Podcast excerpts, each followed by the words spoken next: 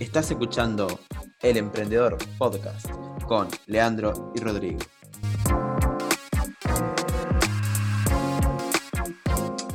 Todas aquellas herramientas que faciliten y que hagan el proceso un tanto más fácil para aquellas personas que tal vez no tengan tan aceitado su idea o que recién están comenzando a llevar a cabo su proyecto. Para un poco más este, facilitar el entendimiento de, este podcast, eh, en el día de hoy lo vamos a dividir eh, a la empresa en cuatro secciones. Exactamente, vamos a ir a las cuatro secciones principales de cada, de prácticamente todo negocio, que sería, bueno, marketing, recursos humanos, operaciones y la parte de finanzas. Si bien existen varias subdivisiones, esas son las más importantes y, y te diría que sin esas eh, ningún emprendimiento puede funcionar. Sí, como hemos mencionado en, otros episodios y en nuestro modelo eh, de Canvas, que el cual es el que siempre surge como, como, modelo a seguir, claro. Exacto. Em, estas, estas, cuatro, estas cuatro secciones, estas cuatro divisiones son claves este, a la hora de, de desarrollar cualquier proyecto de esta clase. Obviamente, dependiendo del, rubro en que nos manejemos y del enfoque que le demos al, emprendimiento, es la importancia que va a tener cada, área, ¿no? Si bien las cuatro áreas son claves y tenemos que tenerle cuidado, eh, un especial cuidado, también hay que decir que va a haber una, o eh, generalmente hay una que eh, predomina más, que es la que, digamos, por ejemplo, si vamos a ejemplos más prácticos, si estamos hablando de una, de una empresa, un emprendimiento de estudios jurídicos o estudios profesionales, donde lo que se le aporta es el conocimiento, lo que realmente hay que tener cuidado es en el tema de los recursos humanos. Y así sucesivamente con, todas, con, otros ejemplos. Claro. Bueno, si te parece, comenzamos con, con la primer con la primer área, con la primer división. ¿Te parece? Sí, cómo no. ¿Arrancamos con finanzas? Bueno, en finanzas, eh, bueno, está todo el tema de los costos e ingresos, que es muy importante. Te diría que mucha gente lo tiene como un principal, eh, digamos, eh, el tema de la, liquidez del, emprendimiento y todo, como el principal, como decir, recurso con el que la empresa tiene que sustentarse. Si bien es, importante, no es el, es el único importante. Y en este, en este episodio vamos a dar unas herramientas o, unos consejos de algunas aplicaciones o algunos nuevos métodos para, poder modernizarse. Si bien siempre, a ver, estamos muy acostumbrados al, ingreso de una venta presencial, hoy en día, bueno, con todo esto de nueva normalidad que se está dando, los emprendimientos tienen que buscarse otros, otras herramientas, otros recursos para reinventarse. Y en esas opciones nosotros trajimos dos, que son, digamos, las mundialmente más conocidas, que son, bueno, eh, PayPal y Mercado Pago. Ya Mercado Pago una, una especie de, digamos, mercado más latinoamericano y PayPal ya un mercado más europeo. A nivel europeo y a, nivel mundial, exactamente.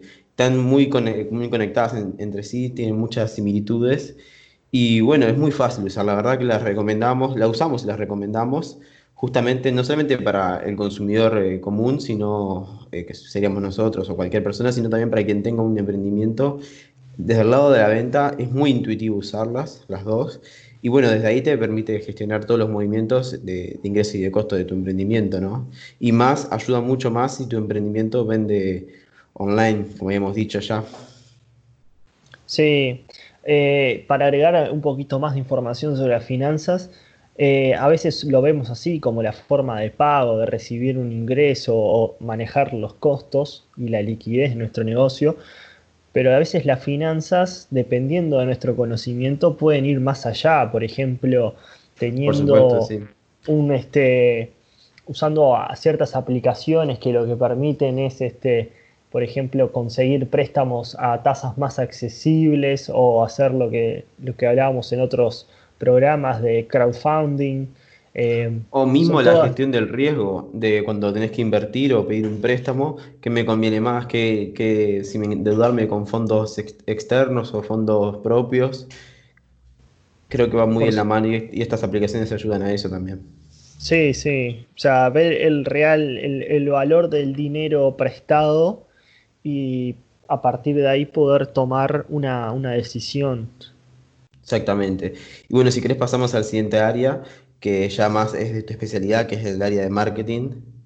Sí, eh, vamos a hablar un poco del marketing y algunas de las herramientas que tenemos este, para lo que es, este, digamos, mejorar o utilizar el marketing. Eh, para hacer un poco una apreciación, vamos a hablar un poco y centrarnos en lo que es el marketing eh, del e-commerce, siguiendo un poco lo que estamos mencionando. Eh, sabemos que hoy en día gran cantidad de emprendedores comienzan sus, negocios en lo que es la web, en internet. Poco vamos a ir por, por ese lado mismo nuestra, es nuestra recomendación hoy en día con nuestra nueva normalidad, como hablamos en, episodios anteriores, eh, ya ir pensando y enfocando nuestro negocio hacia esas áreas que desde nuestro punto de vista es indispensable hoy en día, ¿no? Sí, por supuesto. Entonces, para juntar un poco la, definición clásica de marketing, que, es la de identificar necesidades y deseos no realizados y este, cuantificar obviamente ese mercado, y el lucro potencial, nosotros vamos a vivir un poco en lo que son el uso de redes sociales, la utilización de páginas web para lograr este, plataformas de venta. En el uso de redes sociales, hoy en día tenemos lo que se llaman los Community Management Systems, que básicamente es un software que permite crear eh, diferentes clases de contenidos ¿Para qué sirve esto? Eh, es un facilitador y tenemos dos grandes eh, CMS, los que son para páginas web y los que son para tiendas online. Los que son para página web, para citar algún ejemplo, tenemos aquellos que nos permiten crear contenido para WordPress, para Drupal eh, o Homla. Y los que son para tiendas online tenemos los que son ya más específicos, que están asociados a, las páginas web, obviamente, pero son ya PrestaShop, WordPress, junto con WooCommerce eh, o Magneto, por decir alguno que otro. Eh, también va, también va a depender del, grado de, de, magnitud del emprendimiento. Obviamente, si bien está bueno, está bueno lo que está diciendo, también vale aclarar que capaz que no, no de pique, o sea, si, se va a empezar un emprendimiento de cero, no es recomendable tirarse directamente a una tienda online. O sea, eh, que creo que está bueno aclarar que hay que ir paso a paso. Primero empezar por redes sociales, eh, bueno, después una plataforma de ventas, y de, a poco, porque realmente eh, algunas, de estas opciones que estamos, estamos diciendo tienen su costo y a veces hay que pensar, en como decíamos en la anterior parte de las finanzas, hay que pensar el costo de, tener una de estas plataformas si realmente es necesario, a la altura del emprendimiento que tengamos. Sí, claro, y capaz que este, te voy a mencionar algún otro de otros lados, pero por ejemplo, eh, a veces este, las empresas dicen tener, hay que tener siempre SAP, porque el SAP te permite desde crear ya los, los pagos, gestionar inventarios y todo. Pero bueno, tener SAP tiene un costo muy grande que obviamente eh, cuando estamos iniciando no, no, nos, este, no nos conviene. Entonces, volviendo un poco a lo que era el marketing y, bueno, comenzando con, nuestra tienda, eh, en mi investigación y un poco en mi conocimiento, eh, hay dos que, destaco, que son Shopify, la plataforma de comercio electrónico que te permite construir una tienda online este, o teniendo una tienda física, agregarle la faceta de, del e-commerce.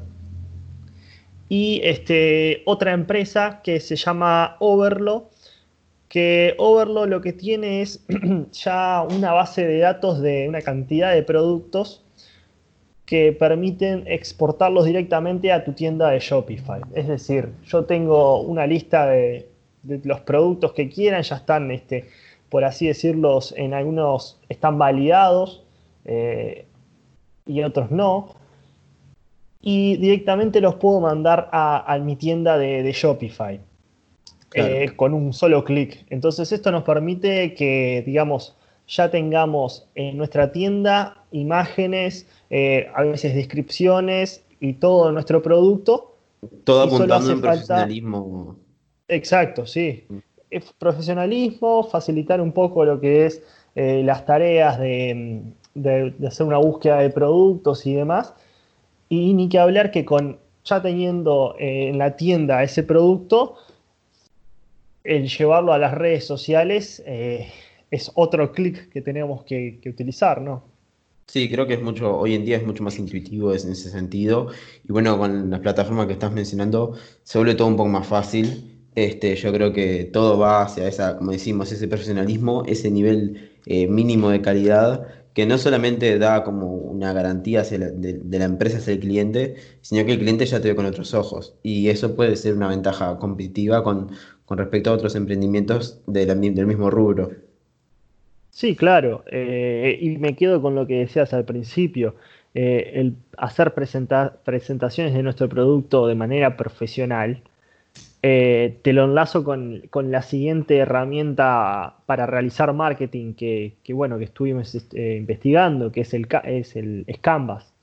Este, es una página web que uno le permite hacer las este, presentaciones o Em, logos, afiches, todo lo que requería de un conocimiento de diseño gráfico llevado a un modo básico y simple, que si bien tiene una parte paga, como se habíamos dicho, en los distintos modelos de negocio, eh, que se manejan hoy en día muchas plataformas con ese modelo de negocio, creo que es bastante simple e intuitivo poder usarlo.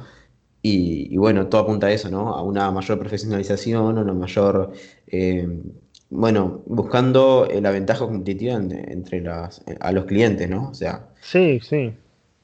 Sí, porque hoy en día la competencia, eh, y más ahora en tiempos de, COVID, tenemos una cantidad de, digamos, emprendedores que comenzaron sus tiendas o gente que realmente está buscando cómo vender online y de toda esa gente, primero que no tenemos, no, no tenemos este, un conocimiento de la reputación. No sabemos si vamos a hacerle un giro de dinero. Que hoy en día es, una, es una herramienta muy importante en, lo que decíamos en las plataformas de marketing. La reputación es un elemento muy, muy importante porque le permite al consumidor evaluar eh, realmente si, toma esa decisión de comprarle a ese vendedor o a otro. Lo vemos mucho en, en, páginas como Amazon, como Mercado Libre, bueno, como Airbnb que la reputación juega un papel eh, importantísimo. Y como decís vos, eh, creo que hoy en día, al, no sé si llamarlo ya es muy pronto para hacer un análisis de los tiempos del COVID, pero hay hay se puede notar un aumento de la oferta de productos, porque bueno, hay mucha gente que, que la situación laboral se le complicó y bueno, está buscando otras herramientas para eh, tener otros ingresos. Entonces la oferta aumenta y al tener más oferta, más empresas que venden un mismo, mismo tipo de producto, y bueno, si más o menos son el mismo tipo de producto y más o menos tienen la misma calidad, ¿qué los puede diferenciar? Y bueno, ahí tenemos un, elemento que nos puede diferenciar, la reputación de la empresa o del emprendimiento. Sí, la reputación a veces se ve cuando somos, vamos a intentar realizar nuestra primera venta, es cómo presentamos el producto.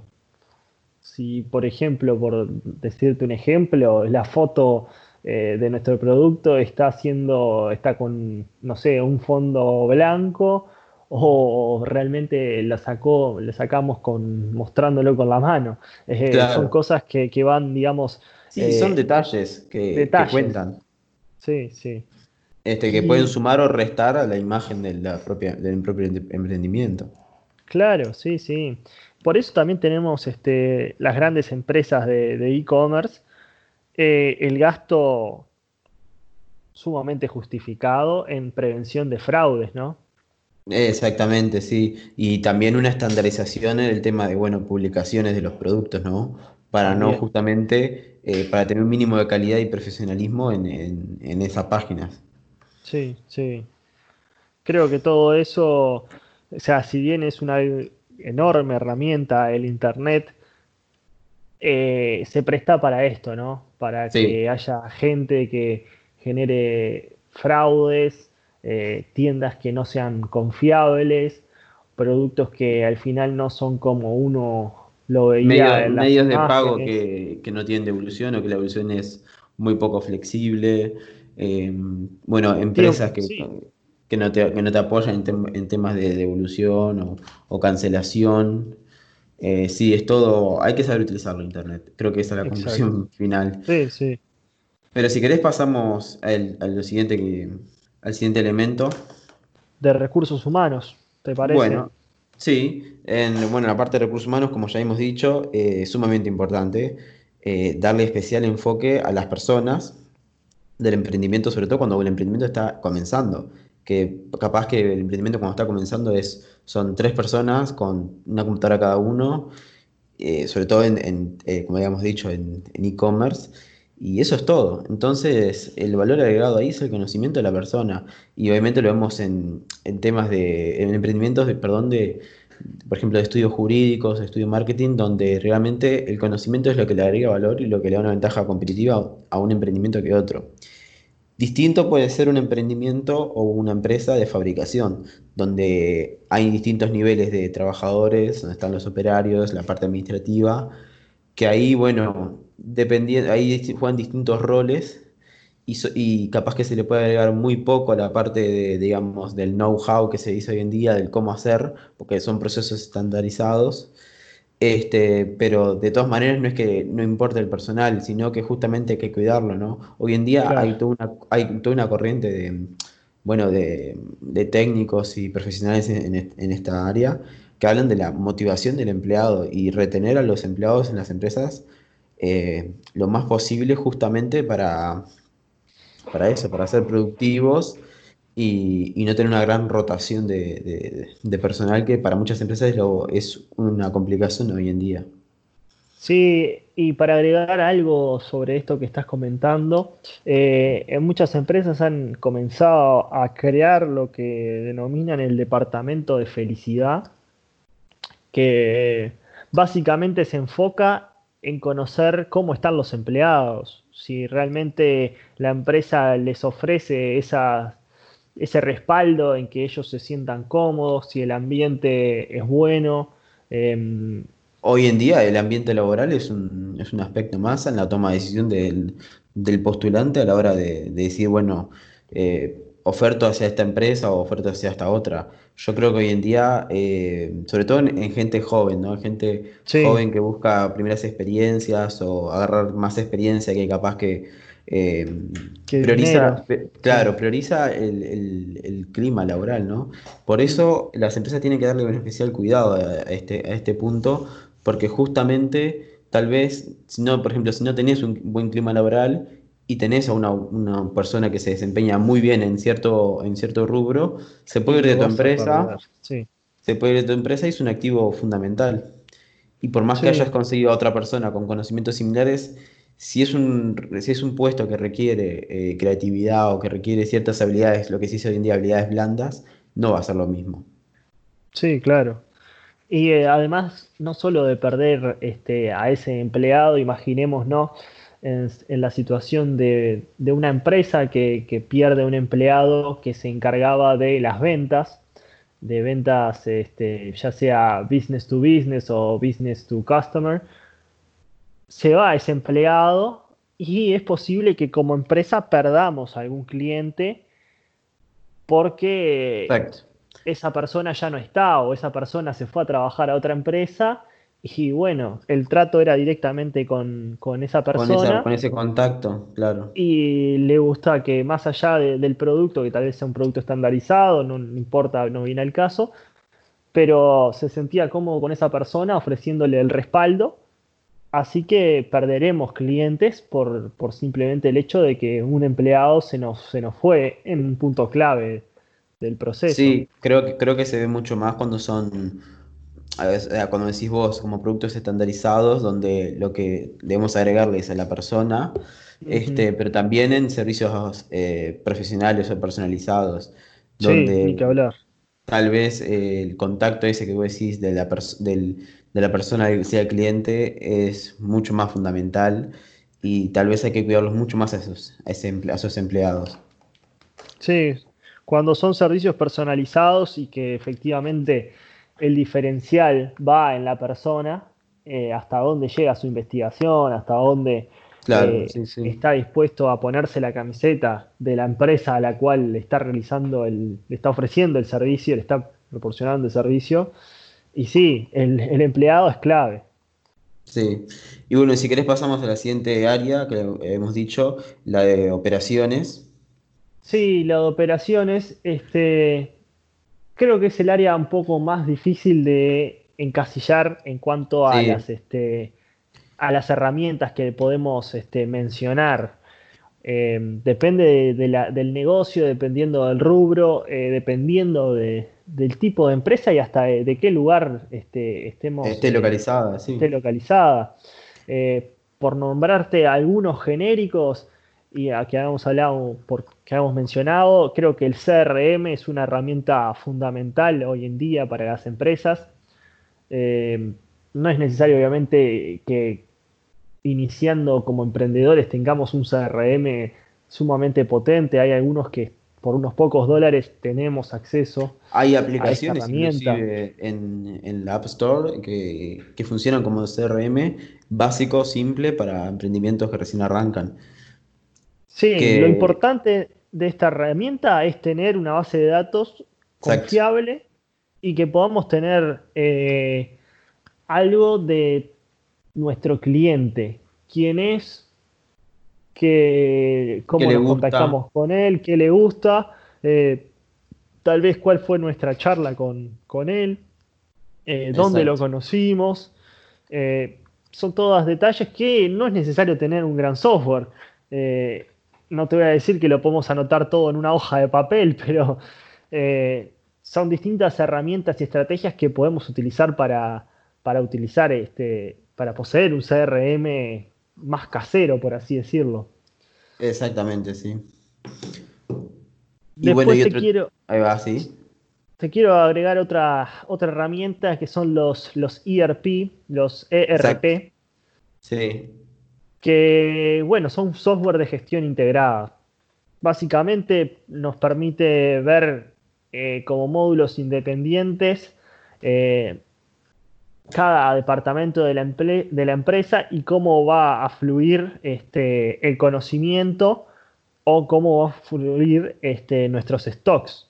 O sea, este, este, este software o esta clase de software se centra principalmente en la gestión de, de stocks y nos permite automatizar tareas para saber cuándo tenemos que reponer tal producto y cómo van evolucionando las ventas, ¿no? Como decías, hoy en día em, hay distintos tipos de, decimos, de ERP, pero obviamente están de los más em, profesionalizados, como, como he escuchado ejemplos de, empresas de supermercados en Argentina donde se contactan con los proveedores. Este, el proveedor ya sabe cuando le falta stock al supermercado, entonces ni siquiera hace, ni siquiera hace falta que, que, que el supermercado se contacte con el proveedor, el proveedor ya sabe a través de ese programa. Y están un poco más simples, ¿no? Este, pero como, todo, hay que investigar, hay que ver cuál de esos programas adapta mejor a nuestro emprendimiento. Creo que en, este, en estos últimos que mencionamos, me parece que no hay ejemplos que sean eh, gratis, son todos eh, pagos. Sí, por un tema de que. La mayoría son pagos. Por un tema de tamaño y magnitud del programa, que creo que eh, bueno, creo que sí o sí que tiene que ser pago, justamente. Sí, requieren un respaldo atrás, ya que una RP tiene que andar 24 horas. Y un mantenimiento informático importante, ¿no? Porque al ser grandes bases de datos, gran cantidad de información, creo que, eh, bueno, se tiene que, respaldar, como decís vos. Este, sin, sin, embargo, CRM sí hay algunas opciones gratis o de muy bajo precio como también las hay muy profesionales como la gran empresa Salesforce, que bueno, que es la principal que le, provee este tipo de programas a, muchas como, como Amazon, ¿no? Sí, sí. Em, te quiero agregar dos, este, herramientas más que, me surgen a la mente y que tal vez sean tan básicas que no las mencionamos, pero vale la pena mencionarlas. Eh, en operaciones, el tener Excel es este. Ah, sí, totalmente. Es una, una herramienta operativa sumamente necesaria, ya que utilizando la, la, hoja de cálculo podemos crear desde estadísticas, informes, gráficos. Eh, Te diría que, bueno, un poco de todo.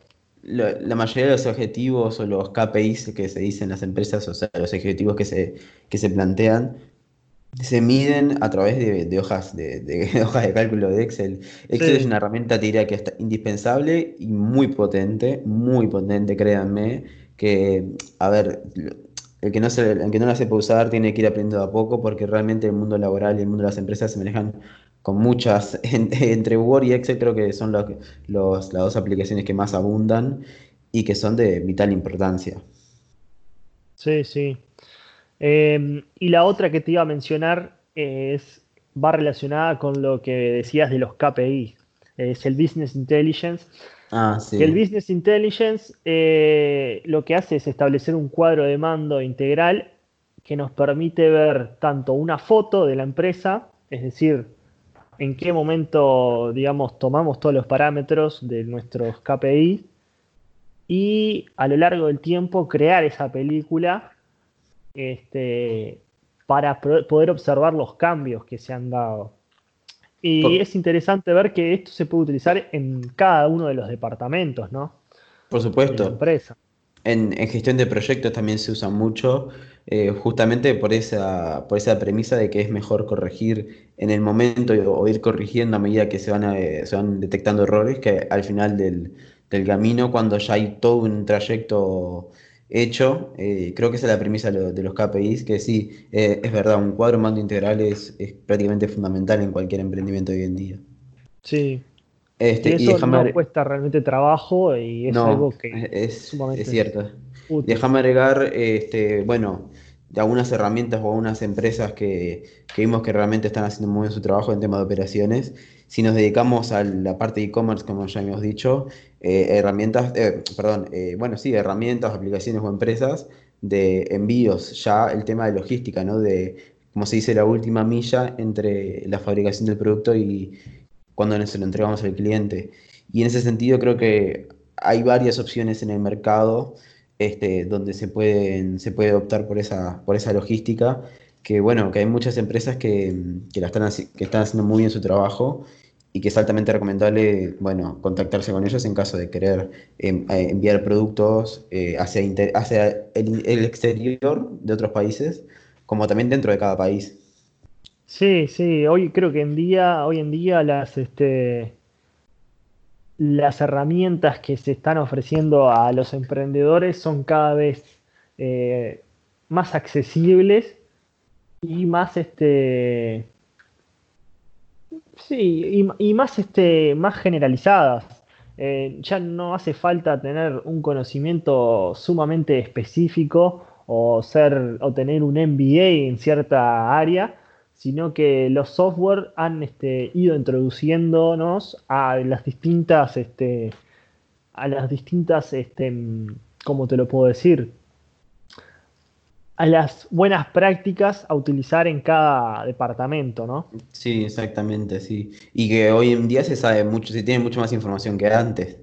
Tal vez antes una empresa tenía un buen sistema de envíos y no se sabía mucho cómo lo hacía y hoy en día se sabe, bueno, hay casos de estudio, eh, se, puede, se puede saber más o menos, eh, bueno, con videos de YouTube, hay, hay, millones de videos de YouTube de cómo, desde el más profesional, o sea, ejemplos robotizados, por ejemplo, en la, industria farmacéutica, hasta, eh, como se dice, envíos más manuales o más artesanales, pero que siempre tienen un nivel de efectividad y de eficiencia que realmente asombra.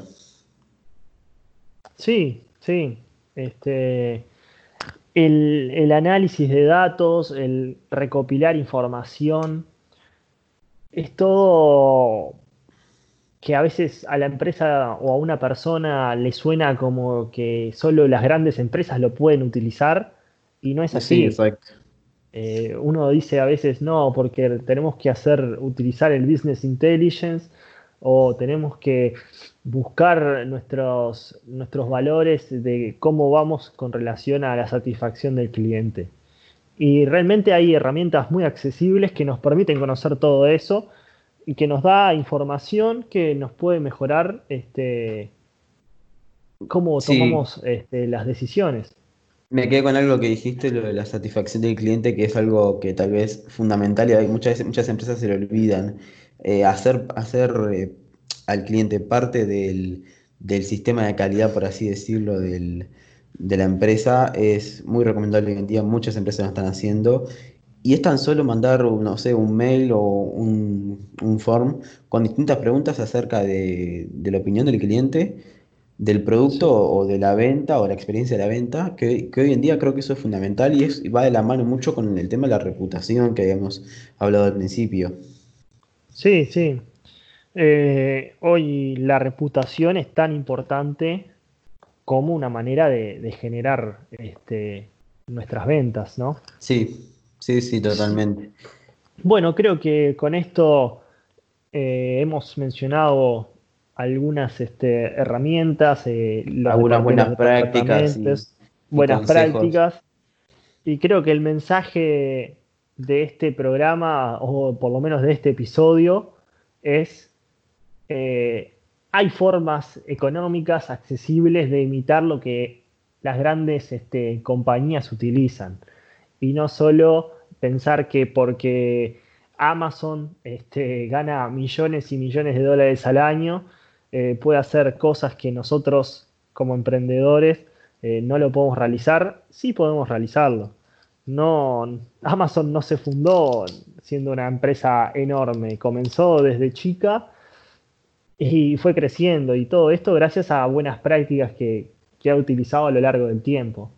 Sí, es, como hablamos en muchos episodios, ese mensaje de transmitir eh, justamente de, bueno, hay muchas, muchas maneras, muchas maneras de hacer distintas cosas, si bien hay que estandarizar algunas, pero hoy en día, como decíamos, hay mucha información, siempre hay que pensar, eh, bueno, o investigar un poco más, este, bueno, cómo lo hace la, empresa que le va bien, eh, qué buenas prácticas puedo, tomar, todo eso que creo que hoy en día información hay, solo hay que animarse a, ir probando cuál de las distintas eh, bueno, maneras o métodos que existen, cuál se puede adaptar mejor a, nuestro emprendimiento.